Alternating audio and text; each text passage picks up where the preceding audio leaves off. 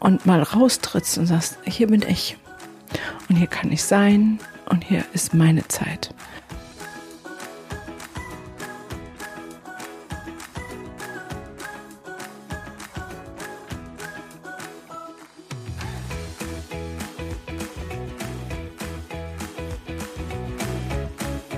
Hallo und herzlich willkommen zu meinem Podcast. Mein Name ist Gunnar Frei und dies ist der Podcast Entwicklungssprünge für alle Eltern, Lehrer, Erzieher, Pädagogen oder schlicht für alle, die mit Kindern oder Jugendlichen leben und arbeiten oder ihr eigenes Kind noch nicht vergessen haben und diesen zu Entwicklungssprüngen verhelfen wollen.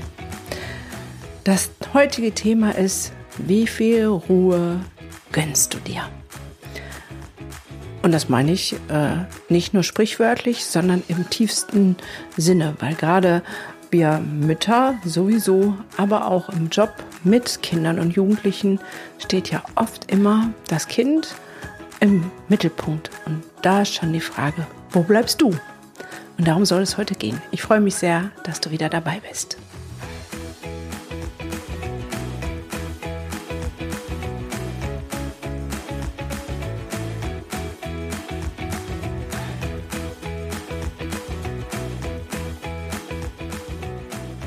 Schön, dass du da bist.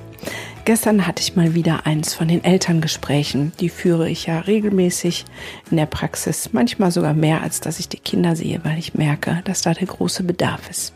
Ich sprach mit einer Mutter, die ein autistisches Kind hat und ähm, noch einen weiteren Sohn.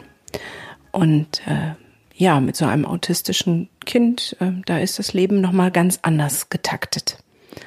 Und dann fragte ich sie, wo sie ihre Freiräume hat und wo sie für sich gut sorgt. Und dann sagt sie, es geht nicht. Das ist immer rundum nonstop ist sie für dieses Kind da. Durchschlafen ist eigentlich gar nicht dran zu denken. Ähm, der Tag ist getaktet, weil dieses Kind halt nicht alleine äh, sich beschäftigen kann, es sei denn vorm iPad. Das äh, macht dann ihr aber ein schlechtes Gewissen. Und so gibt es einfach ganz wenig Zeit für sie. Das ist jetzt ein Extrembeispiel, aber ich glaube, wir alle kennen das. Alles dreht sich nach den Kindern. Da ist Fußball, da ist äh, Klavier, Geige, sonst was Unterricht, Tanzen, Hüpfen, Springen, ähm, zum Verein fahren, zur Schule hinbringen, zur Schule abholen, daran denken, daran denken, daran denken.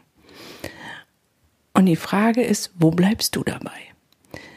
Es gibt ein paar wenige, und ich glaube, dass es wirklich wenige sind, die in dieser Rolle so explizit zu 100 Prozent aufgehen. Meine große Schwester mit ihren sechs Kindern ist so eine Person. Aber ich habe wenige von diesen Exemplaren kennengelernt, die sagen, ja, das ist meins und das ist mein Sein und dann ist es okay. Ich merke immer wieder, dass ich Auszeiten brauche, weil ich sonst das nicht schaffe. Heute war zum Beispiel so ein klassischer Tag. Um halb acht durfte ich schon zur Schule zum Gespräch mit Lehrer und Direktor, weil mal wieder einiges schief läuft in der Schule. Dann zum Amt was erledigen, ähm, schnell ein paar E-Mails beantworten, schnell hierum kümmern und darum kümmern, dann äh, Sohn einsammeln, ab zum Osteopathen, zwei ähm, Termine im Folge, erst ich, dann er, noch kurz was einkaufen, wieder zurück. Ähm, dann kommt die Dame von der Bank und die ganze Zeit rattert es und rattert es und rattert es. Und dadurch, dass ich heute Morgen um halb acht aufgestanden bin, habe ich mir nicht meine Zeit genommen. Die meistens ist, dass ich mit dem Hund in Ruhe spazieren gehe und meinen Tag sortiere im Vorab. Und ich habe es nicht gemacht. Und ich merke, wie mein ganzer Level, Aggressionslevel auch steigt. Mein Sohn fragt mich was und ich werde ranzig und pump ihn an. Und das eine sind die Aktivitäten und das andere sind, vielleicht kennst du das auch, das, was im Kopf die ganze Zeit hin und her spinst.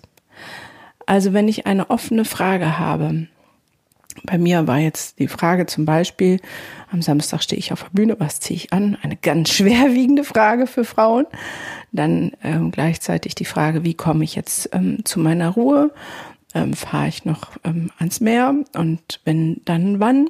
Also in meinem Kopf bei all dem To-Do, was ich einfach automatisch mache, liefen dann noch diese Fragen rum. Und je mehr ich darüber nachdachte, über diese ganzen Fragen und ähm, keine Entscheidung gefunden habe, umso anstrengender wurde es und umso ätzender wurde ich auch als meinen Kids gegenüber. Und das macht mir nochmal so deutlich, dass es so unglaublich wichtig ist, dass du dir, gerade wenn du mit Kindern und Jugendlichen lebst oder arbeitest, deine Zeiten für dich hast. Und mal raustrittst und sagst, hier bin ich. Und hier kann ich sein. Und hier ist meine Zeit. Und das ist egal, ob das zehn Minuten am Morgen sind, zum, mit einer Tasse Kaffee oder Tee, um die Gedanken zu sortieren, eine Hunderunde, ob es ähm, am Nachmittag die Tasse Kaffee in Ruhe ist, ähm, muss auch nichts trinken, ähm, ins Fitnessstudio gehen, Sport machen, laufen, joggen. Ich habe keine Ahnung. Aber irgendwas, was nur für dich ist, wo deine Gedanken bei dir sind und du ganz klar bist, wo du Kraft schöpfen kannst, wo du Energie tankst und Klarheit gewinnst. Weil das Wichtigste in allem ist doch, dass wir bewusst sind. Aber wenn wir nur funktionieren und eins nach dem anderen abreißen, dann kommen wir ins Unbewusste, ins Automatisierte. Und das Automatisierte greift zurück auf unsere frühesten Ursprungserfahrungen. Und da sind oft Automatismen, die nicht wirklich gut sind. Ich habe jetzt Folgendes gemacht. Ich habe mich jetzt zurückgezogen, die Tür zugemacht, zehn Minuten geatmet, nur für mich und nehme jetzt den Podcast auf und habe in diesen zehn Minuten Entscheidungen getroffen. Ich habe die Entscheidung getroffen, was ich am Samstag anziehe, damit es einfach weg aus meinem Kopf ist, weil ich merke, wie unruhig mich das macht. Naja, und wenn dann hinterher bei den Videoaufnahmen ich sehe, dass es die falsche Entscheidung war, dann war es halt die falsche Entscheidung.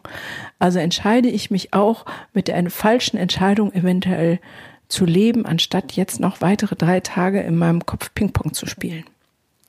Dann habe ich mich entschieden, ja, ich fahre jetzt gleich ans Meer und nehme meinen Sohn mit. Genau, und ähm, ich fahre erst etwas später, damit ich nicht mehr im Stau komme und kann jetzt noch die Kleinigkeiten erledigen, die mir sonst quer liegen, weil ich denke, oh Gott, wenn du das nicht gemacht hast, dann kommst du gar nicht zur Ruhe. Weil das ist mein Ziel. Nochmal zwei Tage durchatmen und äh, meine Rede vorbereiten. Also bewusst Zeit nehmen für das, was für mich wichtig ist. Und wenn ich das mache, dann habe ich auch immer genug Kapazitäten, Freiraum für meine Kids, dann fahre ich wieder runter und dann kann ich mit Hampeleien und mit dummen Kommentaren, die auch immer da sind, und all diesen Dingen ganz anders und wunderbar umgehen. Dann ist es auf einmal gar nicht mehr so schwer. Und wenn du meinst, das geht nicht, dann frag dich mal, woher dieser Gedanke kommt. Warum geht das nicht? Warum darfst du nicht gut zu dir sein? Oftmals hängt da so ein Glaubenssatz fest, dass wir perfekt sein müssen, dass wir alles zu 100 Prozent perfekt machen müssen. Und äh, zum Beispiel diese besagte Mutter, der autistische Junge hat Darmprobleme und jetzt kocht sie ganz spezielles Essen und das dauert länger. Und ähm, das hat sie mit Liebe getan. Und in der Zeit, wo sie einfach dann die, dieses Essen zubereitet hat, ähm, hat sie den Jungen vom iPad gepackt, weil er ja sonst nicht alleine sein kann. Und dann war sie fertig und hatte sofort ein schlechtes Gewissen, dass sie ähm, ihren Sohn schon wieder vom iPad gepackt hat. Und dann denke ich, welchem Gedanken entspricht das? Dies ist ein Glaubenssatz, der tiefer sitzt, der sagt, ich darf, äh, ich, oder andersrum, ich muss mein Kind die ganze Zeit selber beschäftigen selbst wenn es so beeinträchtigt ist und sich gar nicht alleine beschäftigen kann. Das würde aber beinhalten, dass diese Mutter sich komplett selbst auflöst und gar nicht mehr selber existent ist. Und ich glaube, dass sie dann keine gute Stütze, keine Hilfe für ihr Kind ist. Ich betreue ja ähm, ganz viel Pflegeeltern und habe mich auch mit der Frühtraumatisierung von Pflegekindern und Adoptivkindern sehr stark auseinandergesetzt. Und dann gibt es eine führende Psychologin, die wunderbare Bücher geschrieben hat, ähm, die heißt Mit den Augen der Kinder sehen, wo das ganz genau beschrieben ist, aus dem Blickwinkel der Kinder zu sehen. Und ich dachte, wow, das ist so cool. Ähm, ich habe so vieles umgesetzt und gut verstanden und ähm, dachte, ich kann mich mit ihr verbinden und sagen, Mann, lass uns doch zusammen was überlegen. Ich habe die Traumatherapietechnik und das, das wird super. Und in dem Gespräch, was ich gar nicht mit ihr selbst führte, sondern mit einer Dame, die auch in diesem Institut bei ihr, bei der anderen Dame arbeitete, wurde mir klar, dass da ein ganz anderer Ansatz ist. Nämlich, dass Pflegeeltern, Fachstelleeltern ähm, sich im Prinzip zu 100 Prozent nur auf das Kind ausrichten sollen und damit all ihre eigenen Bedürfnisse, Seinszustände hinten anstellen. Und da habe ich gedacht, das geht nicht. Das ist nicht meine Auffassung von dem, wie Hilfe wirklich funktioniert. Weil meine tiefste Überzeugung ist, dass Kinder alles wahrnehmen. Sie spiegeln mich. Und da, wo es exorbitantes Verhalten gibt, selbst Pflegekinder spiegeln uns Eltern, weil sie uns erspüren können. So.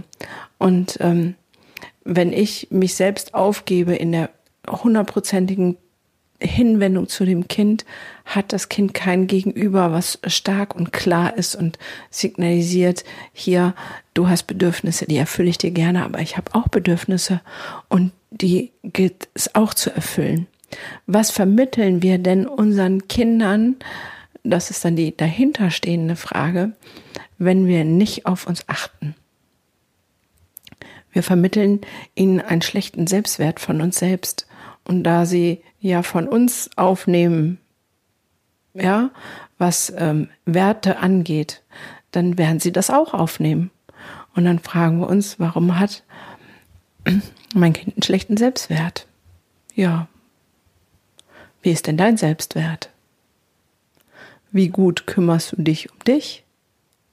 Du erwartest von deinem Kind, dass es sich gut um sich kümmert, dass es Freunde hat und die trifft und dass es sich um die Schule kümmert, um seine Belange kümmert, ähm, vielleicht sogar selbstständig für Klassenarbeiten lernt, selbstständig die Hausaufgaben macht. Das sind ja alles die Belange des Kindes. Aber wie soll das Kind das lernen, wenn du kein Modell bist und dich auch gut um deine Dinge kümmerst, um deine kleinen Hausaufgaben, um deine kleinen Prüfungen des Lebens und auch mal sagst, nee, jetzt kann ich nicht. Jetzt muss ich in Anführungszeichen lernen. Und wenn es Lernen fürs Leben ist.